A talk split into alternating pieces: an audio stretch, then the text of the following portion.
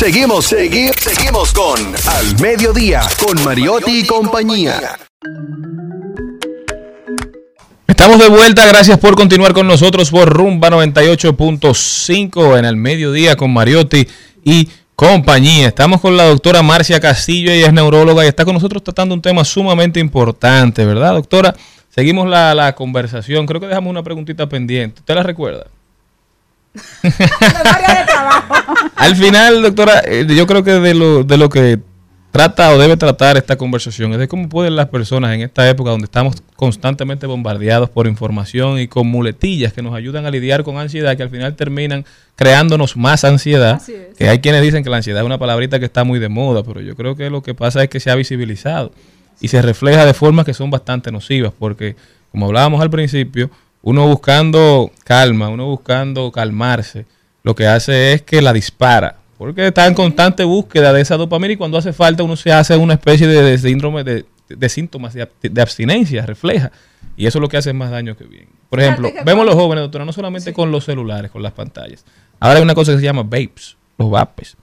Jovencitos y jovencitas y seres humanos, personas adultas, que nunca en su vida se metieron un cigarrillo de tabaco en la boca Ahora de repente duran el día completo me, fumando un vape, ingiriendo nicotina.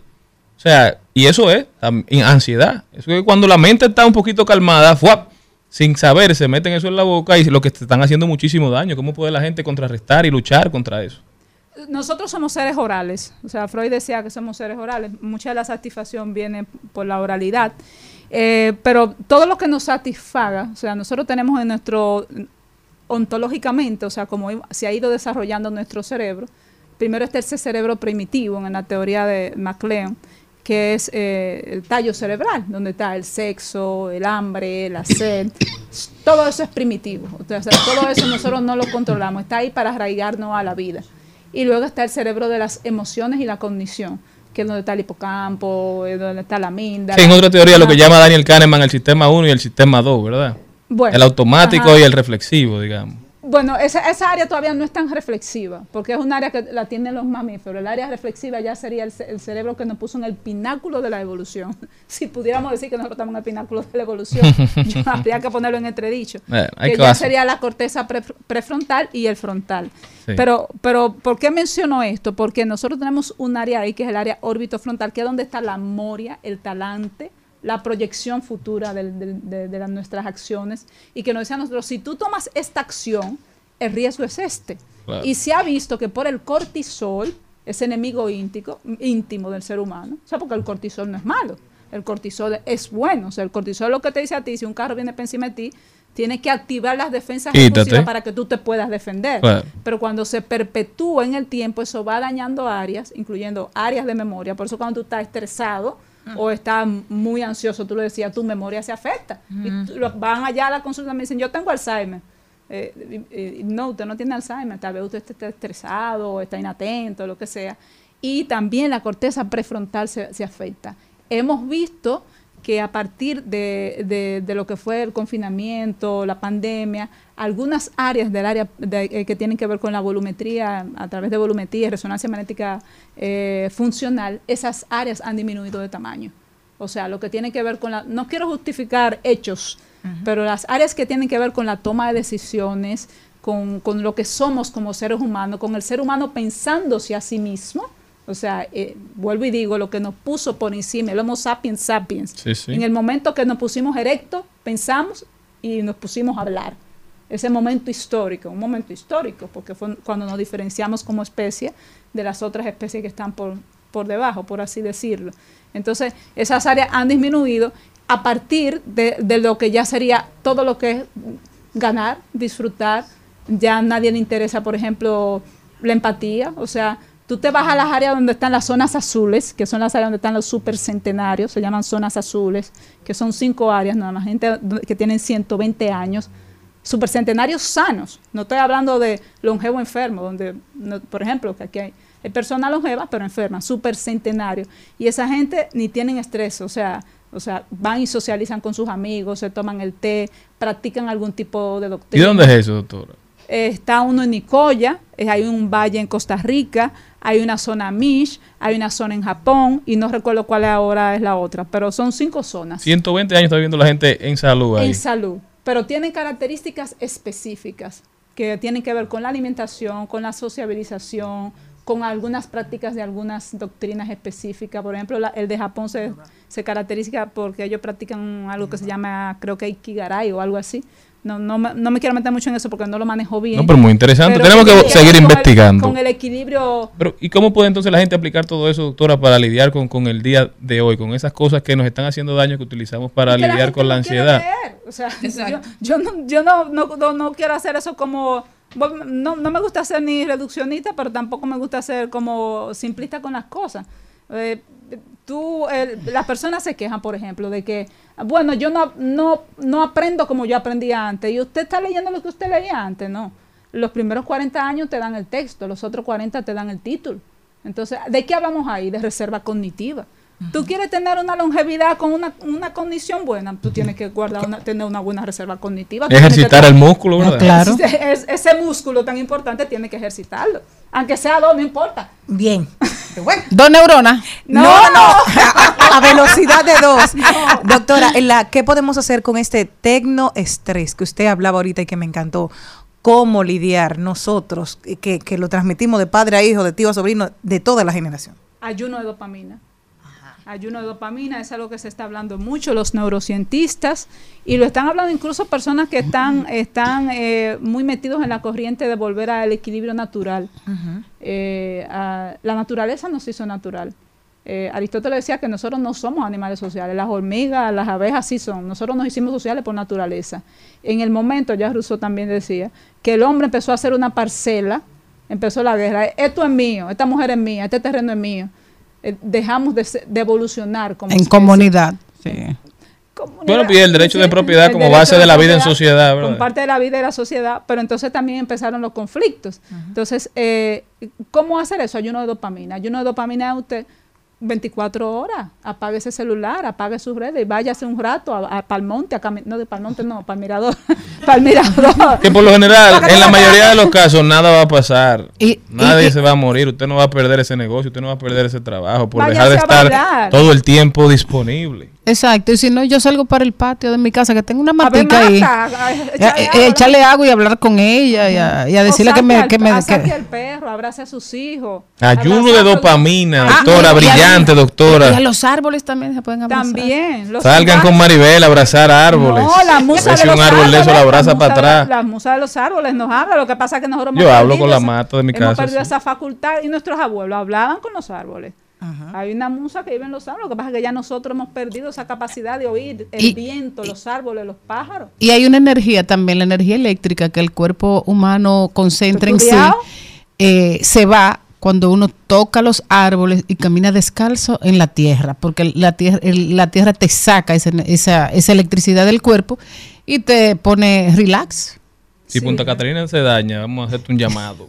A mí, y a mí también, que yo tengo para... La doctora Marcia Castillo, neuróloga. Doctora, gracias por estar con nosotros. Primera vez, pero segurito que no última, doctora. ¿eh? ¿Cómo puede la gente continuar esta conversación tan interesante con usted, doctora? ¿Dónde se ponen en contacto? Nosotros estamos en el Centro Médico Moderno, en Los Prados. Ahí no estamos para conversar, sino para consultar. Pero a mí me encanta también conversar allá en el consultorio. Ya saben, ¿Usted cómo queda el grupo de, de la persona aquí de su lado? Sí, yo- De Jenny. Marcia Castillo, arroba doctora Marcia Castillo en Instagram. Denle seguimiento, nosotros continuamos.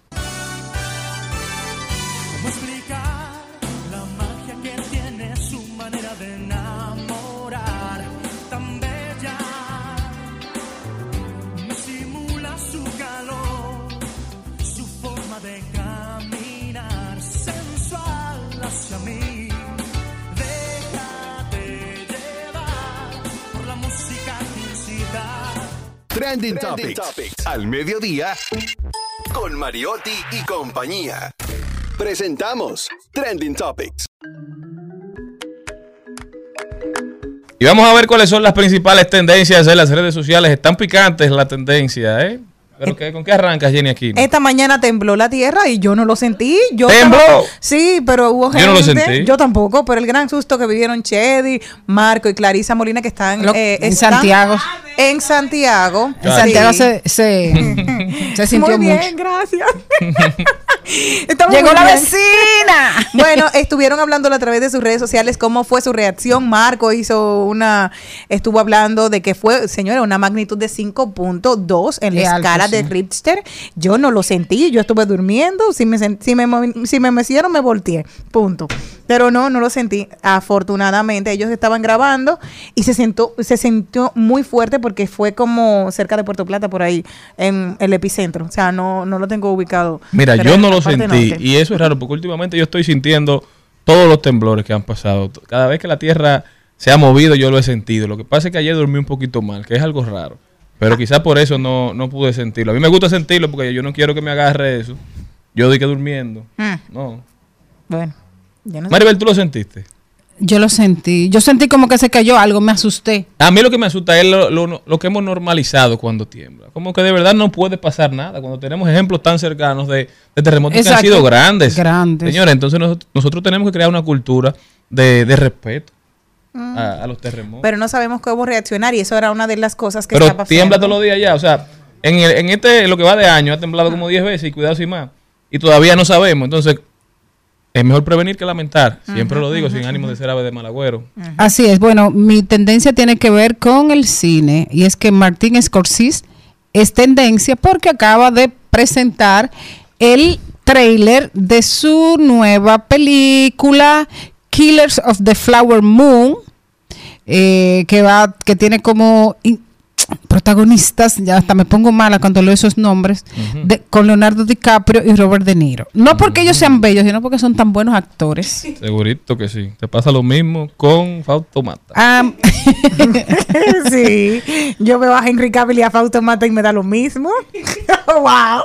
Entonces ya ustedes saben, señores, eh, búsquenlo en las redes sociales, que está ya Killers of the Flower Moon, el primer tráiler de esta película que ya está dando mucho de qué hablar y que se va a estrenar en el 2024. Tendencia también el presidente del Salvador, ¿verdad? Que cada cierto tiempo se pone, se pone picante porque ha redoblado la ofensiva contra las maras tras el asesinato de un oficial en El Salvador. El mandatario ordena la movilización de más de 5 mil militares y 500 policías en nueva demostración de fuerza y dice, pagarán caro por el asesinato de nuestro héroe. Así lo ha dicho Nayib Bukele. Esta nueva demostración de fuerza contra las pandillas se da en momentos cuando la Asamblea Nacional ha aprobado una nueva prórroga al régimen de excepción con lo que queda vigente la suspensión de garantías jurídicas por 30 días más.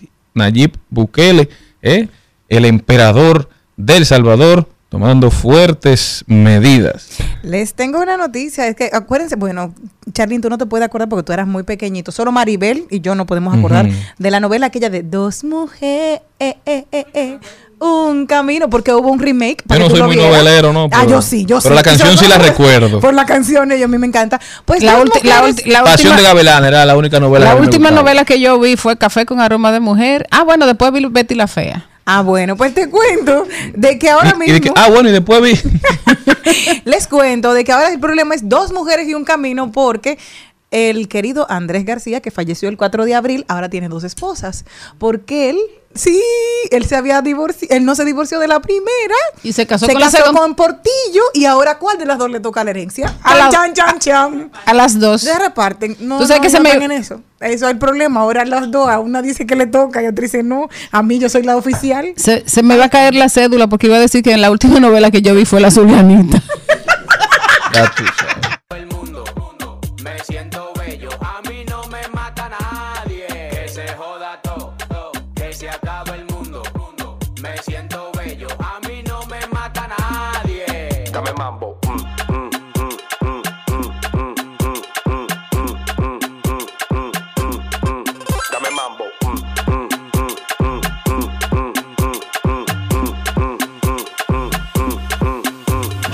Para el rey de los tickets, es que mi música tiene un piquete. La gente en la calle preguntan qué fue.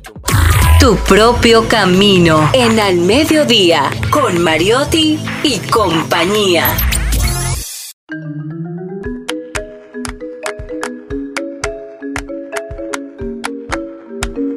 Tenemos una invitada muy especial hoy en el segmento donde apoyamos al que está emprendiendo. Está con nosotros Jessie Pérez. Ella es comunicadora y productora audiovisual y hoy está anunciando el lanzamiento de su podcast Detrás del Telón. Jessie, ¿cómo estás? Gracias por la invitación. Muy feliz de estar compartiendo con ustedes y toda la audiencia de Al Mediodía. Cuéntanos, Jessie, ¿qué, ¿de qué se trata Detrás del Telón? Claro que sí. Tras el telón eh, es un podcast por el que desfilan figuras de alto impacto, con alta incidencia de diferentes sectores, arte, deporte, eh, medicina, empresarios, pero todos con un común denominador. ¿Cuál es el común denominador de estas figuras?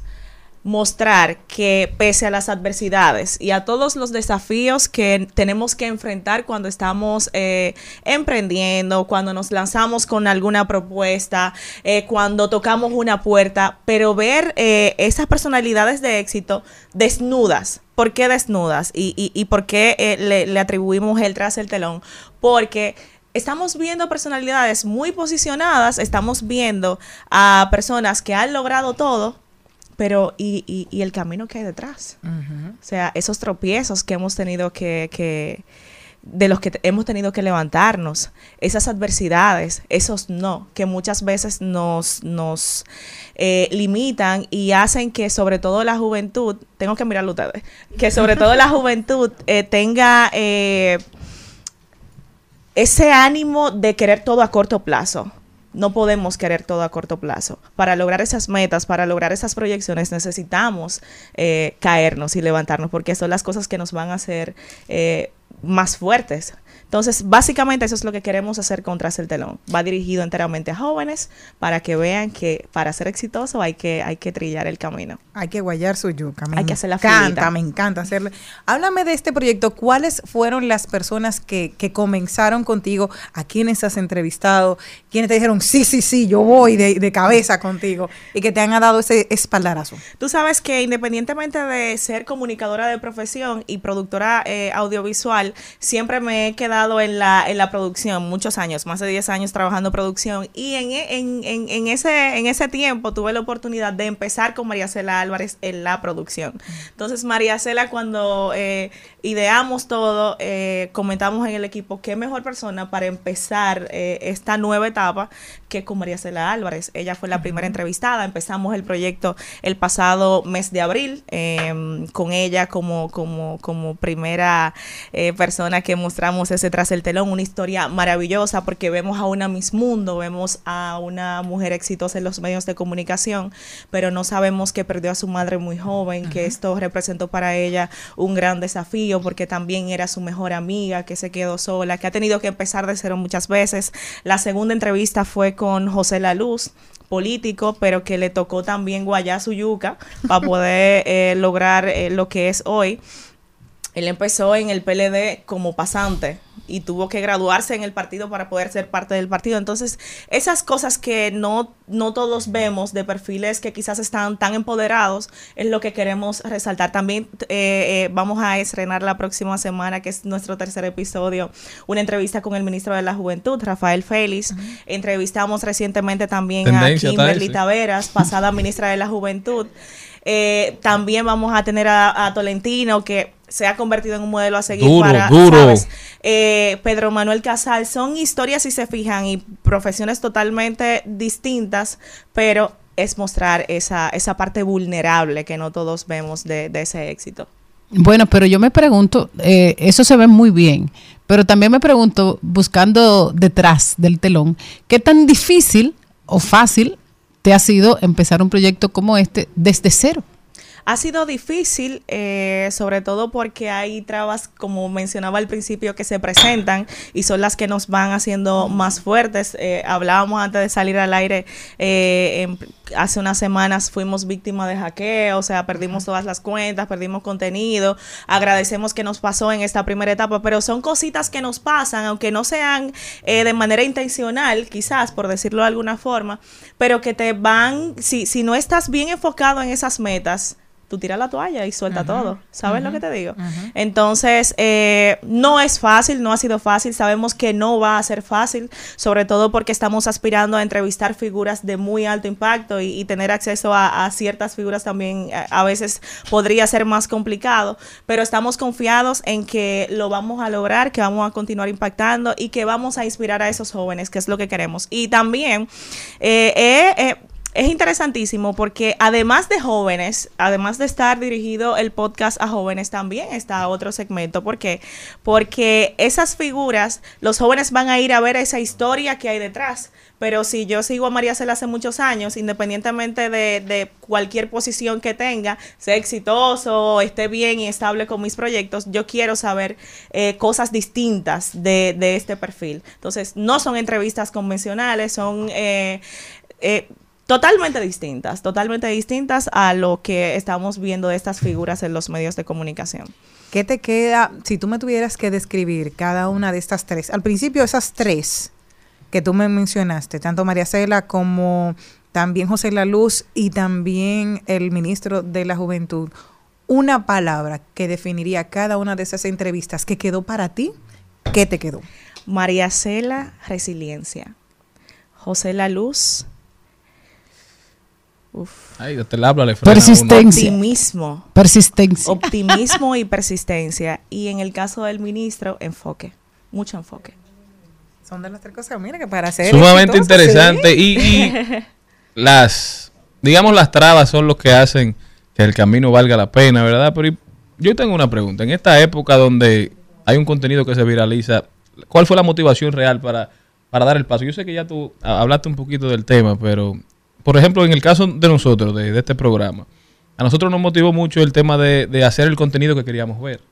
De no quejarnos solamente con lo que había en las redes y en la radio, sino tratar de ser un poquito parte de, de la solución. Me imagino que por ahí también va, va el ánimo detrás de tras el telón. Yo creo que todos como individuos somos, eh, tenemos la responsabilidad de impactar desde cualquier escenario en el que nos desarrollemos. Eh, a mí me tocó la comunicación por pasión, por amor, y creo que es una oportunidad para llegar a más personas. ¿Por qué eh, un enfoque en los jóvenes? Porque tengo muchos amigos y muchos de ellos eh, ¿eh? tirado, han tirado la toalla. Lo que pasa es que tenemos... eh, impregnado el tema de no voy a poder, no lo voy a lograr, eh, no tengo el padrino que va a tocar la puerta por mí, no tengo la persona que me va a guiar, no tengo a ese mentor. Y más que buscarlo y ser resilientes cuando, cuando nos caemos, entonces tiramos la toalla y tiran la toalla. Por eso quisimos eh, desarrollar un proyecto que más que genere beneficios individuales, sea para impactar a esa generación que es el relevo, porque los jóvenes somos el relevo. En el caso tuyo me dijiste que es la tercera entrega. ¿Cada qué tiempo está saliendo? ¿Dónde está saliendo? ¿Dónde podemos ver el, el material? Así es, salimos dos veces al mes, tenemos aspiraciones a que sea semanal eh, cada episodio, estamos trabajando para eso, hay un equipo maravilloso que está eh, trabajando arduamente para que lo logremos. Nos pueden buscar en YouTube y Spotify como Tras el Telón Podcast, ahí están eh, las entregas que hemos sacado hasta el momento, publicamos también en las demás redes sociales como Instagram y TikTok contenido eh, propio para cada red social. En Instagram vamos a ver cortecitos eh, de las entrevistas que sabemos que van a conectar bastante para que se vayan a YouTube a dar like, a comentar, a, suscribirse. Y en TikTok vamos a ver a eh, unos perfiles más relajados, quizás curiosidades de ellos que entendemos que no, que, ah, pero, ay, mira, a Jenny le gusta comer mango eh, sentada debajo de, debajo, debajo, eh, sentada en una maca, entonces como que contenido relajado. ¿Y cómo, otra faceta, esos y, y cómo, cómo, cómo tú mides, eh, cómo has podido ir eh, viendo cómo el público va aceptando y se va impregnando de lo que vienes proponiendo? Estamos felices porque nosotros perdimos el canal de YouTube, creamos nueva vez el canal de YouTube eh, hace una semana aproximadamente y ya tenemos más de 200 suscri- personas suscritas. La entrevista con José La Luz, más de 7000 reproducciones. Publicamos, por ejemplo, en nuestras redes sociales y vemos las estadísticas y hay videos con más de 40.000 reproducciones, con más de 15.000 reproducciones. Entonces, eso indica que estamos haciendo un buen trabajo. Y al final también... eh, ese mensaje que, que envían esas personas a los jóvenes lo ponemos ahí y de verdad que les pido que lo sigan porque la intención es esa, continuar inspirando. Y otra cosita también, hay temas en los que los jóvenes eh, no nos estamos interesando últimamente. La política, la salud mental, la cosa pública, por decirlo también de, de alguna forma. Esos temas los abordamos con esos entrevistados, porque la gente consume lo que le damos. Entonces necesitamos continuar sensibilizando con temas que nos afectan como sociedad, que nos afectan como país, para seguir trabajando y seguir formando a esos jóvenes que somos los que vamos a... es que somos el relevo, como decía ahorita. Jessy Pérez con nosotros, comunicadora, productora audiovisual. Jessy, invita a la gente a que sintonice cuando sales al aire en esta nueva temporada de la que queremos que seas parte. Señores, eh, vamos a suscribirnos, a dar like, a comentar, a sugerir entrevistas también, cuáles les interesa que podamos ir presentando en Tras el Telón. Ese es un proyecto que estamos desarrollando con mucho amor para todos ustedes, para impactar y para inspirar. Búsquennos como Tras el Telón Podcast y ahí van a encontrar un contenido maravilloso. El martes que viene a las 7 de la noche vamos a tener la entrevista con el ministro de la Juventud, Rafael Félix, y por ahí vienen muchísimas más. Pedro Manuel Casals, Tolentino, Kimberly Taveras. Hay unos Ajá. perfiles por ahí también que vienen súper picantes. Síganos para que se mantengan eh, enterados. Gracias Jessy, gracias a ustedes. Nosotros continuamos. Al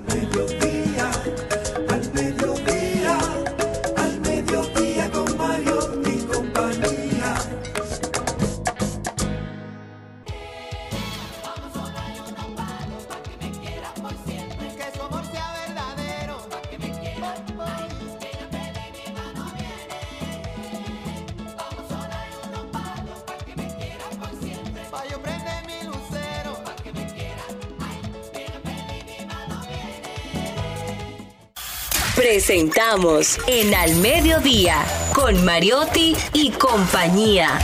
Hablemos de derecho. Estamos de vuelta en el mediodía con Mariotti y compañía por Rumba 98.5. Estamos con Sonja Uribe. ¿Cómo estás, Sonja? Directamente desde Legality RD. Hola, buenas tardes. Bueno, pues como siempre, encantadísimo de estar aquí compartiendo con ustedes eh, en este nuevo programa. Cuéntame, Sonja, ¿qué tenemos para hoy? Pues hoy vamos a hablar de un tema que realmente eh, llama mucho la atención, sobre todo porque tomamos la determinación de, de casarnos. Y muchas veces existen temas previos a ese matrimonio que son decisiones que tienen que ver sobre todo con lo que es el régimen económico que va a regir esa vida, esa nueva vida que estamos haciendo. Y que cuando nos vamos a casar, señores, muchas veces no sabemos que tenemos diferentes eh, vías para nosotros poder organizar lo que es nuestro eh, nue- nuestro tema económico en lo que va a ser esa esa unión que vamos a iniciar y es que cuando nosotros nos casamos casi siempre lo que hacemos es que vamos a la oficialía de Estado Civil o a una iglesia y simplemente contraemos matrimonio sin saber que esa unión que estamos haciendo, ese contrato que estamos formando, pues va a tener repercusiones en nuestra vida patrimonial. Y cuando nosotros lo hacemos sin previamente nosotros haber tomado una decisión al respecto, sin haber sopesado, haber pensado y haber decidido cómo nosotros queremos esa relación, tanto de activos como pasivos, con esa persona que nos vamos a unir, y vamos, eh, la ley por defecto nos va a otorgar un régimen matrimonial que es el de la comunidad de bienes. Inmediatamente usted va a esa oficialía por, por un default de la ley, pues entonces usted se va a casar y se va a casar bajo ese régimen. ¿Y qué comprende eso? Bueno, que tanto los activos y los pasivos totales que se van a generar durante esa unión matrimonial, pues van a ser eh, un, elemento común entre las parejas. Muchas veces eh, y, y- y no lo sabemos, por a veces por un tema social, un tema de idiosincrasia, que creemos que, que hacerlo de otra manera pues podría traer un conflicto en la relación, no optamos por otros regímenes, ec- eh, regímenes económicos que pueden ser parte del Pero matrimonio. hay como- gente que dice, Sonja, y perdón que te interrumpa, hay gente que dice, pero ¿qué es lo que yo tengo para casarme con separación? Bueno, O sea, lo ¿qué- que pasa ¿Qué tú le es- respondes a esa gente? Bueno, lo que pasa es que la separación de bienes no es solamente para el tema de los activos, también para el tema de los pasivos. Hmm. Porque puede ser que tú digas, bueno, yo no tengo activos en este momento, pero puede ser que tu pareja tenga un pasivo importante. Y de desde el momento en que tú te casas con una persona bajo el régimen de la comunidad, hay una confusión de lo que son los bienes patrimoniales y efectivamente, pues entonces tú no solamente asumes lo bueno, Claro. también asumes lo malo. Entonces tú dices, bueno, Sí, Sonia, pero si es por la iglesia, eh, o estamos bien, o estamos mal, en la salud y en la enfermedad, o sea. bueno, hay un adagio. Ah, tú quieres lo activo y lo pasivo no lo quieres, ¿verdad? Sí, pero bueno, hay un, hay un tema, eh, Charlene, y por eso es que hay que tomar en cuenta, eh, y, y es un tema de decisión, porque por ahí dicen que uno sabe con quién se casa, pero no sabe de quién se divorcia. Entonces, También si es cuando estás en una situación así, tú tienes que también dejar, es, ser un poco práctico, tenemos que ser pragmáticos en esto, sobre todo porque en otros programas nosotros hemos hablado aquí mismo eh, sobre la alta incidencia de la tasa de divorcio que hay en este país. O sea, ¿tú crees que aquí hay mucha gente durmiendo con el enemigo? Hay muchas Ay. personas que no están que no están conscientes efectivamente de, de, de, de- de la otra persona porque a veces el amor el sentimiento ciega yo te voy a decir una Es verdad, tienes hay, un- razón. hay un tema muchas veces tú te casas con una persona pero desde el principio de la, de la relación tú sabes quizás que es una que es una persona que tiene tendencia a comprometer de manera inadecuada su patrimonio o sea incurre en muchas deudas está muy bonito para decir que él debe mucho. No, no, Él gasta más de lo que, Que- más de lo que que le lo ingresa. que gana. Sí. Yo, a propósito del tema, me, me pareció genial que vengas a tratarlo porque hace dos días salía una, no, una información de que una mujer en China, al momento de separarse, se da cuenta de que su marido es millonario. Oye. Él salía todos los días a trabajar muy tranquilamente, duraron 20 años, ellos van a poner la demanda de divorcio y en el momento de estar en el juzgado que se entera de que el tipo tiene propiedades, tiene millones invertidos y fue la gran sorpresa. Vuelven otra vez porque él no lo esclareció antes y dicen, no, que ella, tú solamente eres una ama de casa. Fue lo que él refirió en la noticia que leía y él... eh, nunca esclareció los bienes que tenía. Dijo, no, eso es para mi primera esposa que yo tuve. Entonces, ahí, ¿cómo se puede hacer? ¿Cómo tú puedes? Porque tú no le vas a decir, ah, hola, eh, Henry, ¿cómo estás? ¿Cuántos millones tú tienes para yo Henry, casarme contigo? Bueno, ¿a quién voy a meter al medio? A nadie. Henry Cavill, dime, mi amor, ¿cuántos millones tú tienes? No es una pregunta que tú haces cuando te vas a entrar en una relación. O, o- o déjame ver, déjame verlo en el cicla, cuánto tiene o cuánto debe. Dime qué se hace en ese caso. Mira que lo que sucede, Jenny, es que cuando tú vas a contraer matrimonio bajo cualquier régimen en República Dominicana, los bienes inmuebles, por ejemplo, si tú te vas a casar bajo el régimen de comunidad, los bienes inmuebles que tú adquiriste antes de casarte, pues no van a entrar dentro de la comunidad. Lo que van a entrar es todos los bienes muebles. Y dentro de los muebles muebles está el dinero. Entonces, si tú tienes un certificado de, de, de por ahí guardado y tú te vas a casar bajo el régimen de comunidad, tú tienes un vehículo, tú tienes un yate, tú tienes lo que tú tengas, eso es un eso, eso es un bien mueble y entra inmediatamente en la comunidad y al momento de la disolución del, del matrimonio, pues entonces eso lo que va a llevar es, es lo que se va a hacer una partición de 50-50. Por eso nosotros hemos estado en estos tiempos abogando mucho por el tema de la separación de bienes, sobre todo porque muchas veces entendemos que es un tema complicado, que es un tema donde las personas tienen que, que hacer una serie de protocolos antes de llegar al matrimonio, pero que al final del camino, eh, en caso de que, de que sobrevenga una disolución del vínculo conyugal, pues lo más adecuado es que, eh, es que, es que se evite ese problema de la partición. Pero, y la gente que te dice entonces, yo no me casé para divorciarme. Porque hay personas, tanto hombres como mujeres, que cuando se les habla de, de separación de bienes, aún con todas las estadísticas, aún con todos los datos, tú bien lo dijiste, Sonia, a veces casarse no es una decisión racional.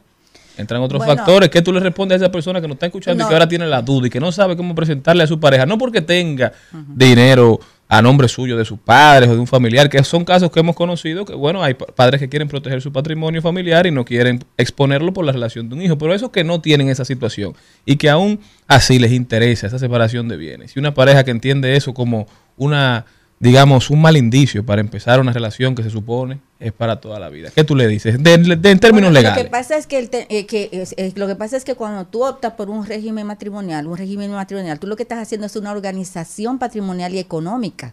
O sea, eso es, es tu ser previsor. Eso es como la persona que no quieren comprar un... un- un- Y una pregunta, un- Sonia, ¿dónde tú estabas hace dos años? Yo, Sí. muy cerca de ti. Es verdad, pero este tema como que no estaba en boga, ¿no?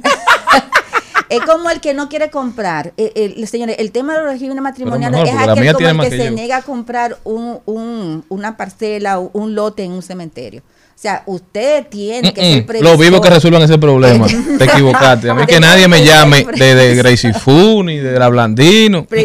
Pero, pero sí es bueno que que sea bueno que el que lo está escuchando sepa que existen esos regímenes matrimoniales. Y por ejemplo, en el caso del tema de la, de la, del- de la separación de bienes, que, porque ya el otro por defecto te toca.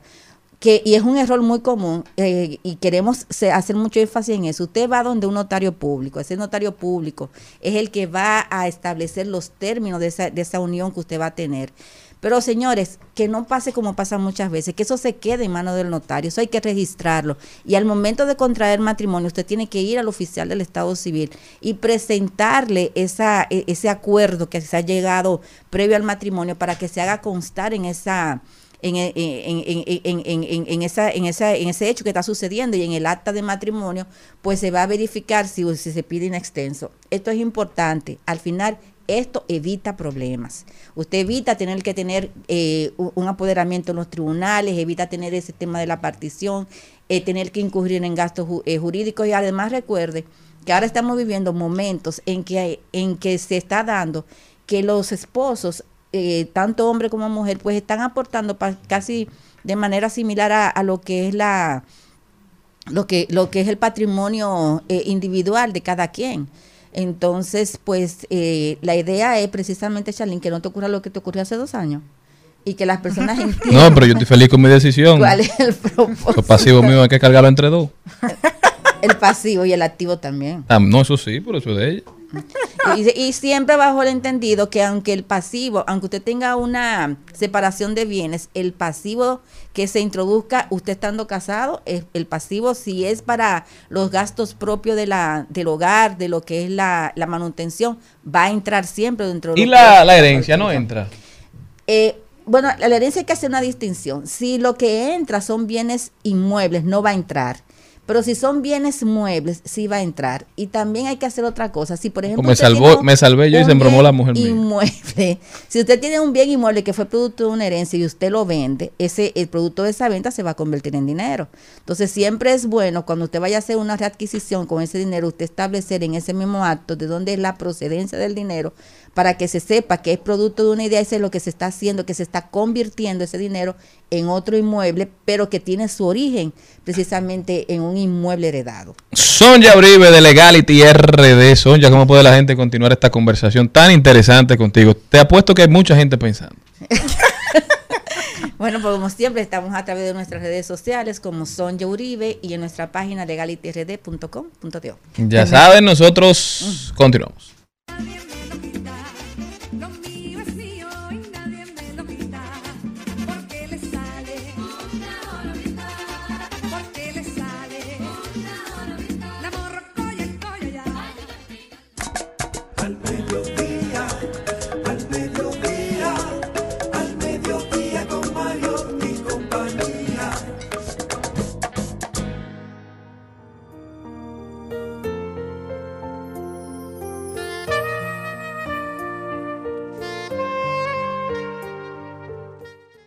Hoy vamos a tratar de cerrar el programa en el mejor de los ánimos. Hoy, este jueves, que parece un lunes. ¿Qué?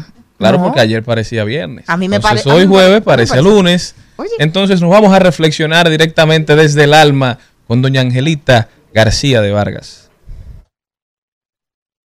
Hola, muy buenas tardes, mis queridos radios oyentes. El tema que les voy a tratar hoy se titula Proteger a los animales. Las especies son parte fundamental del ecosistema. Si tienes mascotas, tu obligación va más allá de alimentarlas y darles un techo. Acciones como limpiar sus desechos, educarlas, bañarlas, vacunarlas y darle amor contribuyen a su protección y felicidad. Los animales son seres vivientes creados por Dios. Respetar sus vidas es de seres compasivos y respetuosos, con un alto nivel de buena conciencia. Ellos comparten el planeta Tierra con nosotros. Tienen derecho a vivir en su hábitat. Son seres vivos que se reproducen y sienten. Además, debemos de respetarle su proceso de evolución. Únete a esta visión de amor y respeto por los animales. Reporta y graba cualquier maltrato que veas hacia ellos. Deben de existir en todos los países buenas leyes de protección para todos los animales y se deben de promover campañas de respeto y buen trato por todos los canales informativos.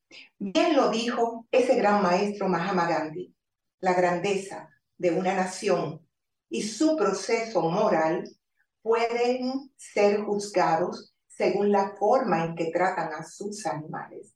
Así finaliza en el día de hoy mis reflexiones desde mi alma, desde mi amor, Angelita García de Vargas. Gracias. Gracias, Angelita, gracias, siempre, siempre, Bella. calmándonos y llevándonos a reflexionar. ¿eh? Un abrazo para Me usted. encantó ese vestido tan bello de ella de medio luto así de blanco con negro. Mira, me encanta esa moda. Está preciosa.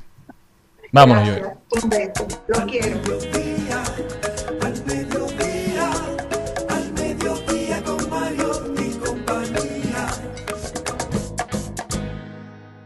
En Al Mediodía es bueno recibir buenas noticias. Es bueno recibir buenas noticias con Mariotti y compañía. Una buena noticia para la prensa nacional es que don Frank Rainieri, el grupo Rainieri, ¿verdad? Es un grupo no solamente de Punta Cana, sino un grupo de todo el país, compró el 51% de las acciones del diario Libre. Nuestras felicitaciones para ellos. Sabemos que seguirán protegiendo la libertad de prensa y fomentando el periodismo de calidad en la República Dominicana. Han demostrado que todo lo que tocan florece. Felicidades para el grupo Punta Cana y para la familia Rainieri. Y también para el diario Libre, ¿por qué no?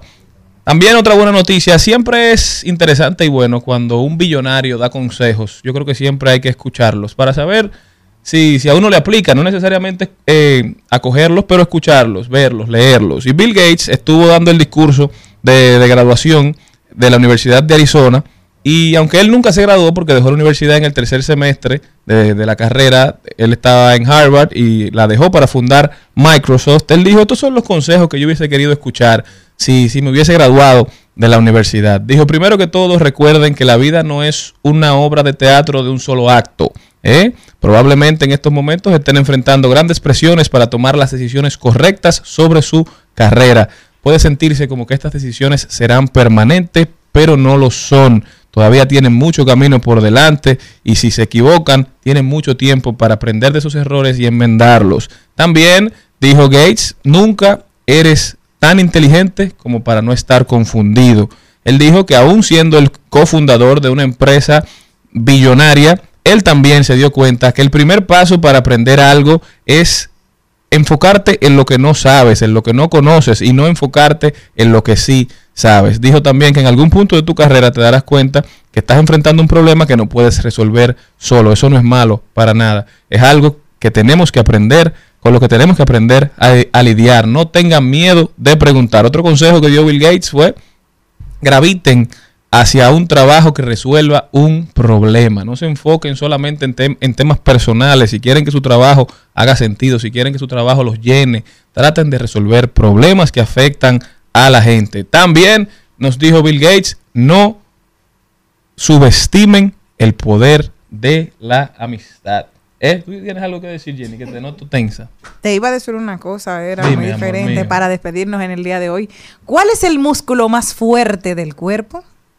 ¿Cuál, Jenny? Está el macetero. La lengua, pues. No, el macetero. ¿Ustedes saben cuál es? Dice, es el músculo que a pesar de ser el más fuerte del cuerpo, Y Bill- los consejos de Bill se Gates, puede- entonces, muy se bueno, quedaron. no se puede, no se puede, no se puede, eso mismo porque eso Qué viene ahí. batalla, Sí, sí, es que es muy bueno. Yo pensaba Muy que ella iba a Bill aportar a los consejos de Bill Muy Gates, bien, era, Bill pero Gates, no. no subestime la amistad. En dos minutos ya ella quiere dos temas. No subestime la amistad. por Yo voy a tener que ponerme en 2X también. El macetero Si es quieren escuchar el último consejo de Bill Gates, vayan a, a internet y búsquenlo. Muchísimas gracias por habernos acompañado, mi gente. Hasta mañana. Pueblo Dominicano, si Dios quiere. Hasta aquí, Mariotti y compañía. Hasta aquí, Mariotti y compañía. Hasta mañana.